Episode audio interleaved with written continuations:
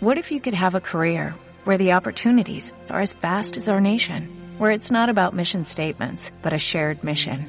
At U.S. Customs and Border Protection, we go beyond to protect more than borders, from ship to shore, air to ground, cities to local communities. CBP agents and officers are keeping people safe.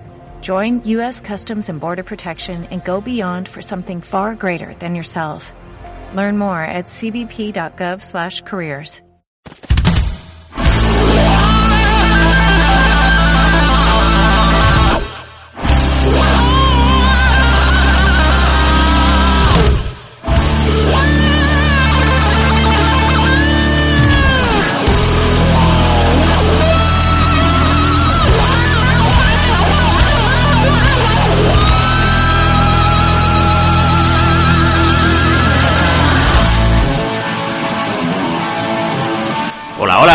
bienvenidos una semana más a la edición sonora de Jositos Corner.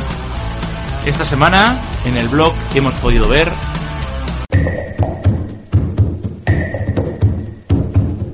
los huevos americanos. ¿Sabíais que en el país de las libertades y oportunidades, si te gustan los dulces de chocolate en forma de huevo con regalo en su interior, tendrás que traficar para conseguir alguno?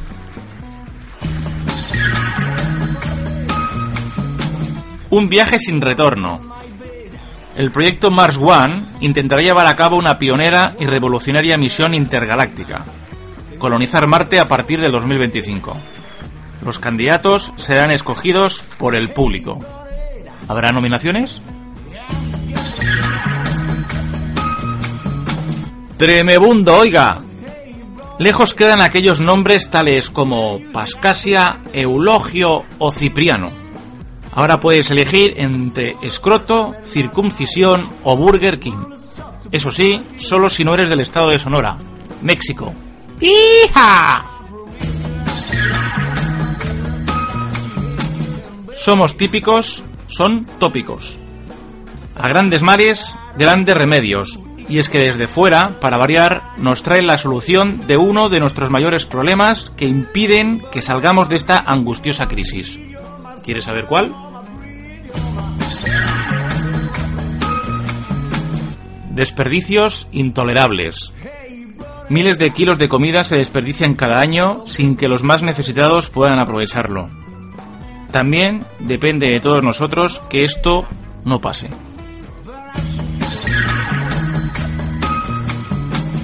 Ladrones de pegote.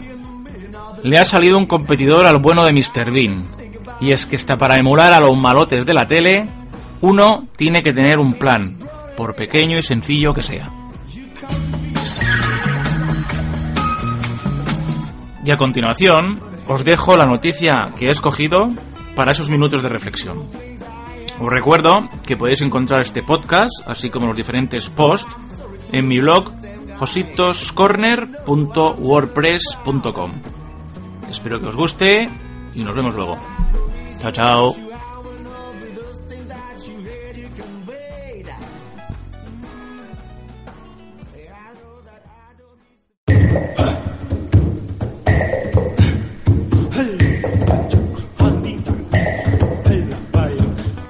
Noticia que me gustaría comentar esta semana la podéis leer en el blog con el título Somos típicos, son tópicos y hace referencia a un reportaje que ha realizado el periodista norteamericano Jim Jarley, que trabaja en el The New York Times, y que viene a decirnos este reportaje, a grosso modo, que en España se debería modificar el horario laboral, que costaría mucho que nos adecuáramos a un horario más internacional o más europeo y que eso tiene unas consecuencias en la vida cotidiana de las personas, de los habitantes de España.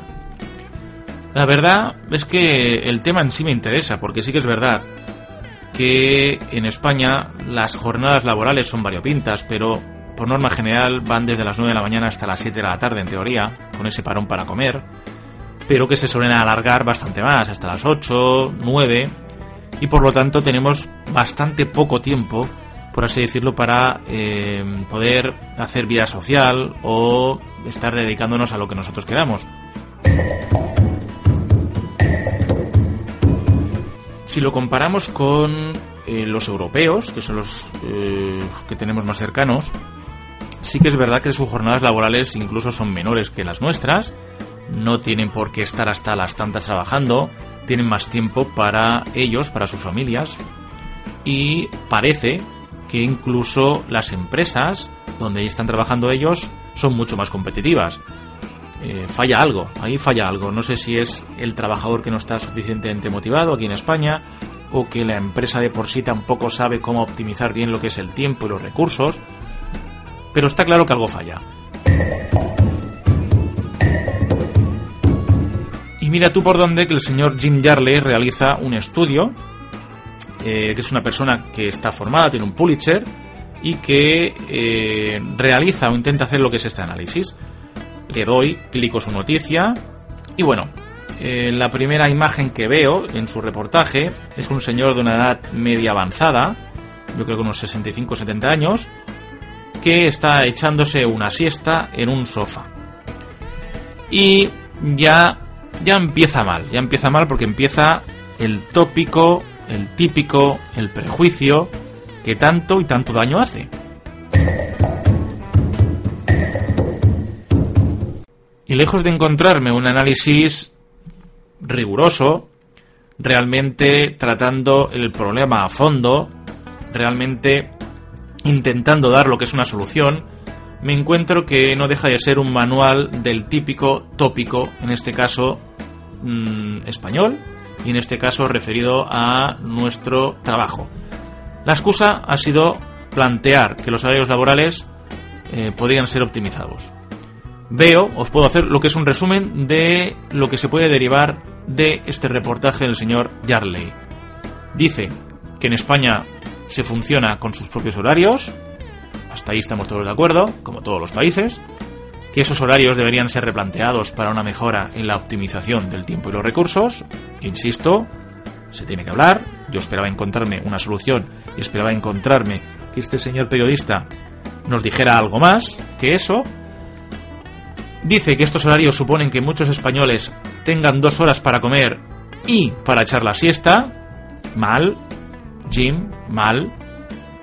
Que esos horarios invitan a que cenemos a las 10 de la noche y que más de un 25% de la población vea la televisión de 12 a 1 no sé a qué viene esto, y que nos va a costar horrores ese cambio de horarios, ya que es nuestra señal de identidad, es algo que nos define. Y, como colofón, da la solución a todos los problemas que nosotros tenemos y que podemos solucionar con un chasquido.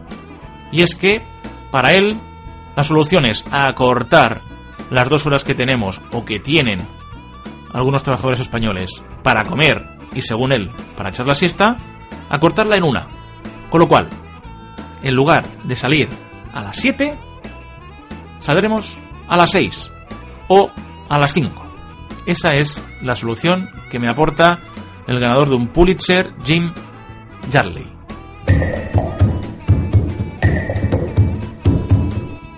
La verdad que me parece bastante pobre eh, este análisis que, ha realizado el ganador del Pulitzer, sobre todo porque cae en el topicazo, como decía antes. Y los tópicos y los típicos, así como los prejuicios, son ideas aproximadas, ¿vale? Que se tiene o que tiene la gente que no tiene la oportunidad de conocer una idea, una cultura, un pueblo, y que le sirve un poco para orientarse.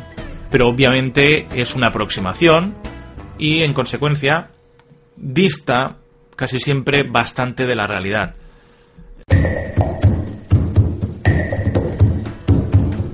Pero el problema en sí no es el tópico el típico, que existen para todos, para todos igual, para todos los pueblos, todas las culturas, todas las razas, que incluso en algún momento puede ser gracioso, pero un periodista, una persona que tiene una responsabilidad, ya que lo que escriba él o lo que comunique él lo van a leer, lo van a escuchar mucha gente y mucha gente va a tener como única referencia lo que dice esa persona, ese comunicador.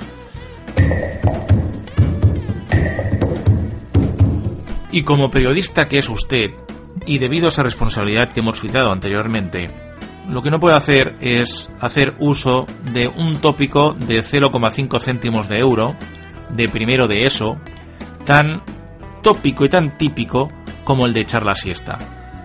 Solamente le ha faltado a usted añadir lo de la sangría, lo de los toros y lo de la paella. Y de la misma manera que no se puede tildar a todos los españoles, o se puede definir a toda España con esos prejuicios, esos topicazos de tebeo, tampoco mm, vamos a hacerlo nosotros y vamos a caer en el error de pensar que todos los americanos son unos prepotentes y que van armados hasta los dientes para ir al lavabo.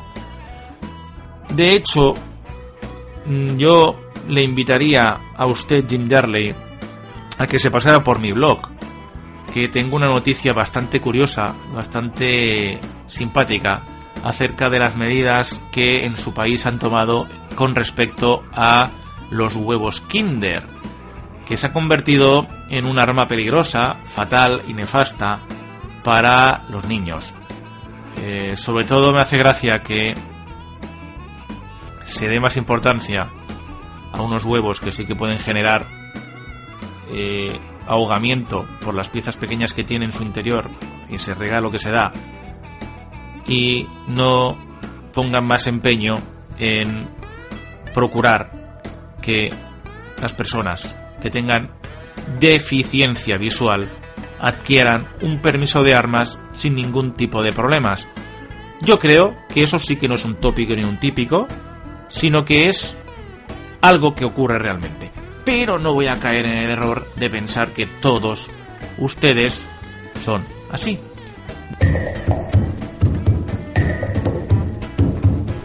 Y le aconsejo o le invito, señor Jim Jarley, a que se pase por España, por esta piel de toro, para poder darse cuenta de que ni se echan tantas siestas, ni todos son toros, ni todos son sangrías, ni todos son paellas. Sobre todo se lo digo para que disfrute usted de nuestra cultura, de nuestra sociedad y sobre todo para que se informe más, que así dudo yo que se gane un Pulitzer, por lo menos otro. Un saludo y good save the Queen. Perdón, que es usted norteamericano.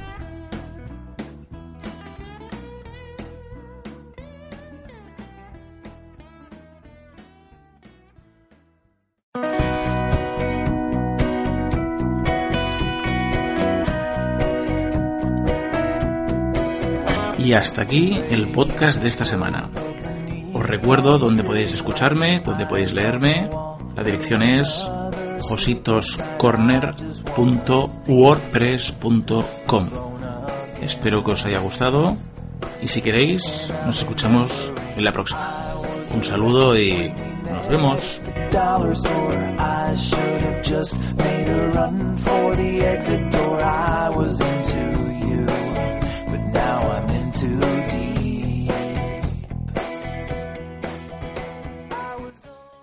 Dale más potencia tu primavera con The Home Depot. Obtén una potencia similar a la de la gasolina para podar, recortar y soplar con el sistema OnePlus de 18 voltios de Ryobi desde solo 89 dólares. Potencia para podar un tercio de un acre con una carga. Potencia para recortar el césped que dura hasta dos horas. Y fuerza de soplado de 110 millas por hora. Todo con una batería intercambiable. Llévate el sistema inalámbrico OnePlus de 18 voltios de Ryobi. Solo en The Home Depot. Haces más. Logras más.